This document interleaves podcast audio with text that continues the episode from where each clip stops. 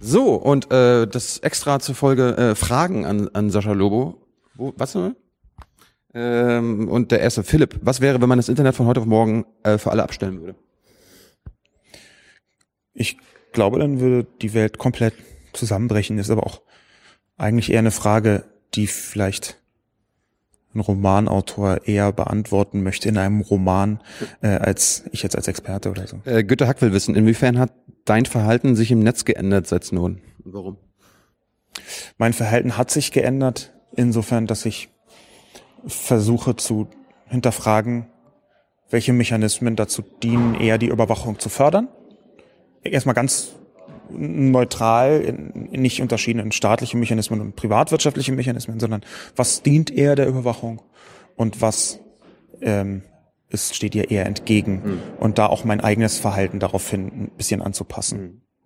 Ähm, wie kann man also das Netz äh, wieder stärker machen? Das Netz stärker machen kann man, ähm, wenn man das möchte, worüber man diskutieren könnte, ernsthaft. Äh, könnte man durch äh, eine Dezentralisierung.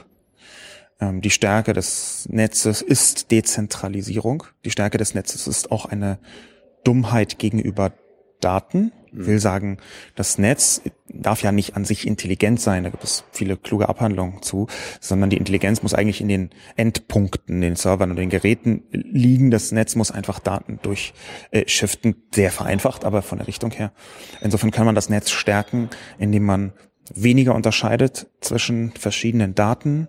Also Netzneutralität? Netzneutralität, indem man mehr Vernetzung versucht zu erreichen, indem man äh, mehr, intensiver und besser versucht zu verschlüsseln. Und das sind so die, die drei Punkte, die mir spontan einfallen. Steffen will wissen, ob äh, du wohl das Totschlagargument, ihr dürft euch nicht über NSE beschweren, solange ihr alles auf Facebook äh, hochladet, äh, ob das mal in die Luft zerreißen kannst.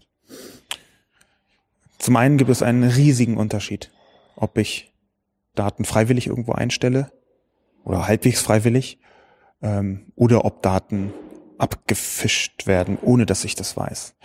Zum Zweiten glaube ich, das Argument ist deswegen katastrophal, und zwar ernsthaft katastrophal, weil es von der Annahme ausgeht, dass man der Überwachung entweichen kann, wenn man einfach den Laptop zukleppt und Facebook nicht benutzt. Hm. Das ist falsch. Hm. Das ist nicht richtig. Die Überwachung geht so tief und ist so vielgestaltlich unterwegs, dass es letztlich fast egal ist, ob ich ein soziales Netzwerk nutze oder nicht.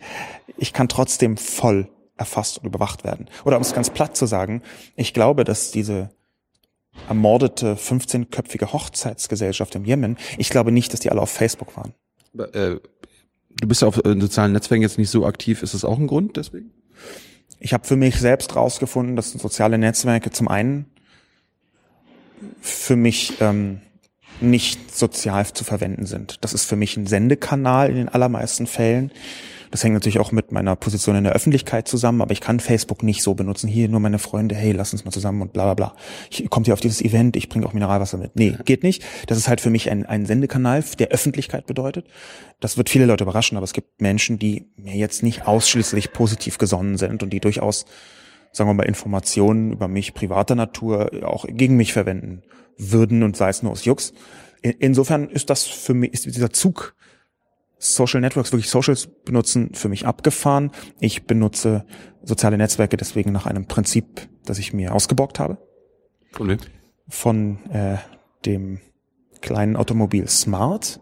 Der wurde nämlich eingeführt weltweit mit einem Claim namens Reduce to the Max auf das Maximum reduzieren. Hm.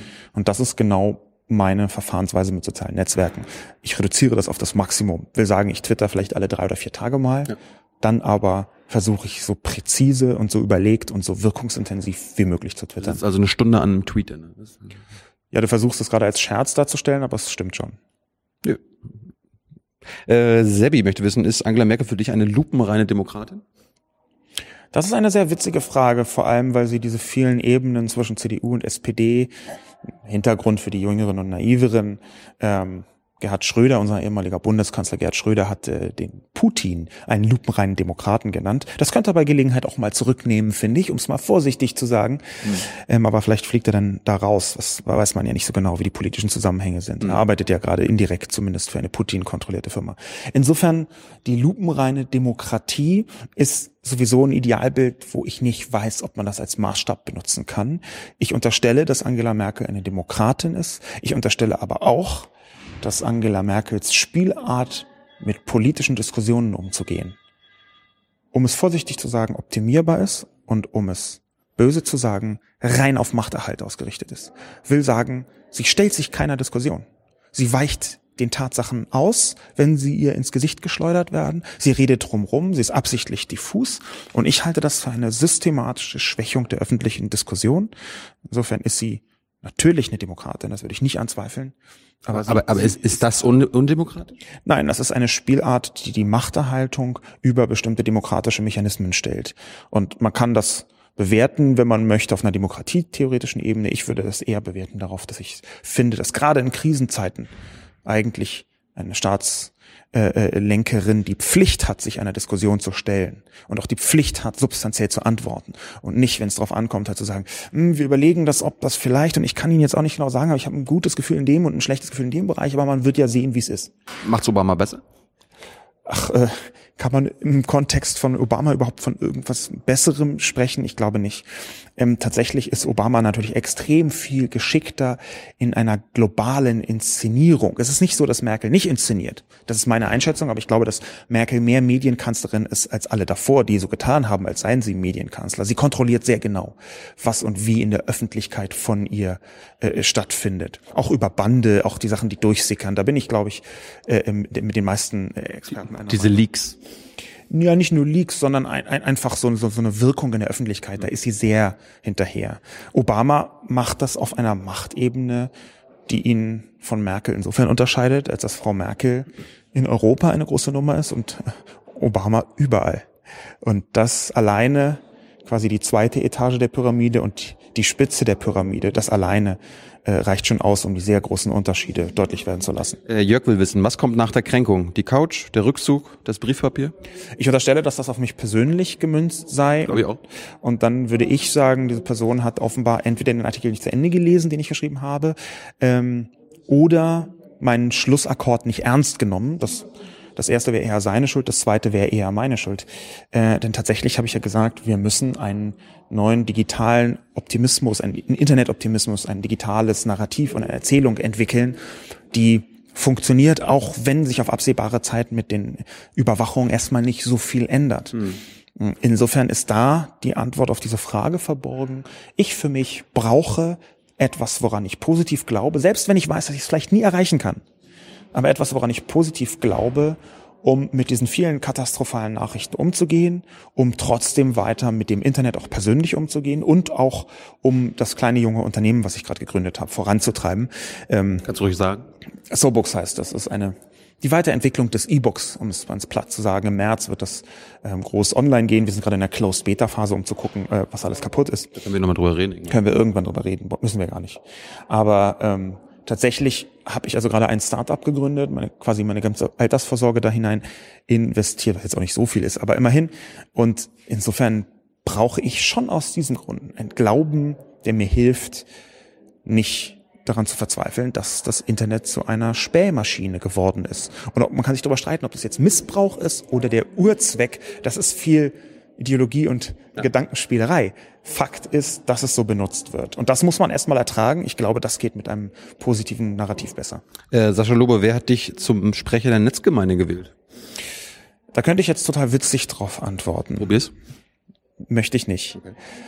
Ich kann vielleicht als Nebenbemerkung sagen, dass ähm, falls hier die Frage auftauchen sollte, ernsthaft, habe ich einen sehr großen Trumpf in der Tasche. Mir gehört die, äh, die Domain netzgemeinde.de. Ernst? Ja, die habe ich einfach gekauft äh, von diesem Geld, von dem man so viel hört. Äh, insofern ist da die Deutungshoheit natürlich erstmal bei mir, ganz klar. Der zweite Punkt, der dahinter dieser Frage steht, ist aber natürlich ähm, einer, der eher kontrastiv ist, also im Kontrast zu betrachten ist. Diese Netzgemeinde, die gibt es tatsächlich, vor allem weil sie von außen so betrachtet wird. Das sind, ich habe immer gesagt, zwischen 20 und 50.000, in letzter Zeit habe ich 30.000 gesagt, aber die, die, Zahl ist auch nicht so wichtig. Äh, Leute, eine Art äh, selbsternannte Hobbylobby für die äh, für das offene, freie und sichere Internet. Wer dazugehört und wer nicht dazugehört, wer im Herz ist oder nicht, ist, ist eine zweite Frage. Aber es gibt Leute, die können einen digitalen Diskurs, eine Diskussion im und über das Netz mitbestimmen in ausschlaggebendem Maß und die bezeichne ich als Netzgemeinde. Und wenn alle anderen einfach entweder nicht geschickt genug sind oder nicht laut genug sind oder nicht das Instrumentarium haben oder meinetwegen zu wenig Twitter-Follower oder es nicht wollen oder nicht die Zeit haben oder was auch immer, mhm sich angemessen mit ihren Thesen Gehör zu verschaffen, dann würde ich sagen, fülle ich einfach dieses Vakuum auf. Und deswegen ist so eine Frage überhaupt möglich zu stellen. Niemand hat mich dazu ernannt, aber es ist die Abwesenheit eurer lauter Stimmen, die meine deutlicher hörbar macht. Ähm, wenn du die Möglichkeit hättest, George Orwell einen Satz in die Vergangenheit zu schicken, welcher Satz wäre das? George Orwell auch so ein völlig falsch eingeschätztes Phänomen. Also äh, gerade dieses 1984 äh, es taugt in erster Linie als Symbol. Das war damals sehr ähm, offensichtlich einfach so eine Art antikommunistischer äh, äh, äh, antikommunistisches Manifest und als auch solches gerichtet. Dass da ein paar universale Wahrheiten da drin sind, ist natürlich absolut klar. Aber ich glaube, dadurch, dass George Orwell in erster Linie durch seinen Roman gewirkt hat, äh, wäre er überhaupt nicht die Person, der ich einen Satz in die Vergangenheit schicken wollen würde. Äh, wen meinst du, wenn du mit, wenn du von wir redest? Ähm, wie die allermeisten Menschen meine ich mit wir eine wechselnde Gruppe, der ich mir mich entweder zugehörig fühle oder der ich zugehörig gemacht werde. Das geht fast allen so. Ich versuche den Begriff wir so selten wie möglich zu benutzen. In manchen Stellen benutze ich ihn sehr bewusst dann trotzdem. Wenn ich von Netzgemeinde spreche, von diesen 30.000 Leuten, sehr diffus, ganz vielschichtig, nicht so meinungskonsistent, außer in bestimmten Bereichen, dann da überraschungsmeinungsähnlich. Ähm, dann spreche ich manchmal von wir. Äh, an, ansonsten versuche ich das Wort wir zu vermeiden. Immer gelingt es natürlich nicht. Äh, Nine Quarterly, kannst du vielleicht, äh, möchte wissen, wie wird man glücklich? Und ist das zu vermeiden? Nine Quarterly schätze ich sehr. Erik Jarosinski, Germanistikprofessor in den Vereinigten Staaten, mhm. ähm, hat eine ganz fantastische, also ich, ich würde sagen, das ist eine ähm, begeisterte Melancholie die er da entwickelt hat auf Twitter, mhm. Adorno geschwängert. Ähm, was für mich wichtig ist, in dem, was seine Frage bedeutet, wie wird man glücklich, ist etwas, was man für sich selbst beantworten muss. Ich glaube, man hat fast eine Garantie, unglücklich zu werden, wenn man nach Universalrezepten sucht. Dann findet man nur das, was für eine Gruppe X oder eine Person Y schon mal funktioniert hat und nicht das, was für einen selbst funktioniert hat. Ich glaube, die, der zweite Teil der Frage, ist es überhaupt erstrebenswert, glücklich zu werden? Das ist eine so tiefe und philosophische. Das ist eine so. Zeit jetzt. Hätten wir theoretisch Zeit, aber du möchtest es ja ein bisschen begrenzen. Ja. Faktisch ist es so, dass Unglück, das Schmerz sehr häufig ein Antrieb ist, wenn es nicht zu groß wird, wenn es nicht zu schwer wird, ähm, um große Dinge zu leisten. Ähm, ich möchte da aber an dieser Stelle diese seltsame Frage einfach abbrechen. Und die letzten beiden, äh, können Projekte wie Freifunk das Internet wieder besser machen oder ganz machen? Ich habe mich mit Freifunk intensiv beschäftigt, äh, 1974, ein Jahr vor meiner Geburt. Nein, es ist tatsächlich so, dass Freifunk noch immer so unendlich kompliziert ist, wie auch Verschlüsselung an sich noch immer so unendlich kompliziert ist, dass sie theoretisch viel besser machen könnten. Das ist ja eine Art offene freie Infrastruktur für das Netz. Allerdings müssten sie dramatisch vereinfacht werden. Wenn ich meiner Mutter, und die ist eine intelligente Person, verständig war, ist schon lange im Internet, war vor mir im Internet, weil sie Wissenschaftlerin war und mit amerikanischen Kollegen gearbeitet hat. Wenn ich also meiner Mutter versuchen sollte zu erklären, wie jetzt genau Freifunk funktioniert und wie jetzt genau eine Verschlüsselung funktioniert, dann würde ich nach einer halben Stunde verzweifelt aufgeben und das liegt natürlich an ihr und an mir, ja. weil die Sachen zu komplex sind. Insofern, ich glaube, Usability, Usability, Usability. Und wenn die Nerd-Fraktion glaubt, dass jetzt ist aber einfach genug, dann muss ich es noch zehnmal einfacher machen. Und dann ist es immer nur noch doppelt so kompliziert, wie es eigentlich sein müsste. Dankeschön. Äh, mir ist gerade nur die Idee gekommen, du äh, hast es mal so erklärt, äh, es gibt ja so, beim Fußball gibt es ja auch mal die ganzen, jeder will Bundestrainer sein. Mhm weil er über Fußball Bescheid weiß, aber du bist ja, du bist ja quasi der deutsche Bundestrainer äh, des Internets. Kannst du dich, kannst du dich damit anfreunden? Ja, natürlich. Das ist etwas, wo ich mich sehr drin wiederfinde. Ja. Ich bin ja auch äh, zum König und Präsidenten der Netzgemeinde gewählt worden, ja. glaube ich 2011 und 2012 bestätigt ja. worden im Amt. Insofern ist jetzt das, das Amt des Bundestrainers mir auch noch angetragen wird, mhm. genau das, was ich ohnehin angestrebt habe. Das ist aber als Vergleich vielleicht gar nicht so unpassend, um zu verstehen, warum ähm, ich halt einen Debattenartikel geschrieben habe und ich mich sehr freue über das Echo. Ich hätte mir in manchen Bereichen gewünscht, dass es ein bisschen, sagen wir mal, mehr auf die Aussagen des Textes bezogen worden ist und weniger auf das, was man glaubt, was drin stehen könnte, weil man schon mal auf Twitter nachgeguckt hat. Aber insgesamt bin ich zufrieden mit der sehr umfassenden Reaktion. Mhm. Aber man muss eben auch sehen, dass sich viele Leute hauptsächlich berufen gefühlt haben zu antworten, weil ich das geschrieben habe. Mhm. Ähm, das ist vielleicht eine Erklärung äh, dieses, dieses Bundestrainer-Ding ist vielleicht eine Erklärung dafür, auch wenn die natürlich total albern eigentlich ist. wann, wann ist das nächste Länderspiel? Gibt es ein Länderspiel Deutschland-Amerika oder? Es findet das Rückspiel äh, äh, statt jetzt im Sommer ähm, und ich glaube, dadurch, dass das Hinspiel 50 zu 0 ausgegangen ist, weil die deutsche Mannschaft nicht aufs Feld kam. Nee, ist Quatsch. Also wir brauchen nicht so eine Nationalvergleiche und Internet sind ja, eh, Euro, Euro, Europa gegen europäische Mannschaft? Nein, das ist auch ein Problem. Gegen, gegen ist nicht der Begriff, mit dem man da arbeitet. Ja, also wir also, anti-gegen. Das ist ja jetzt auch überhaupt nicht mehr naiv, was du sagst, sondern nur auf eine seltsame Art und Weise provokativ klug. Nein, das ist ein bisschen zu anbiedern. Das, das, das würde nicht passen. Ja, nee, nee. Anti-Gegen ist auch nicht das Wahre. Äh, ich bedanke mich ganz herzlich. Wir haben, dir, wir haben dich, wir haben, wir haben dir jetzt mehr Zeit gekostet, als geplant war. Ich hoffe, du kannst es verschmerzen. Ja. Aber vielen Dank, es war toll. Sehr gerne. Tschüss. Ciao.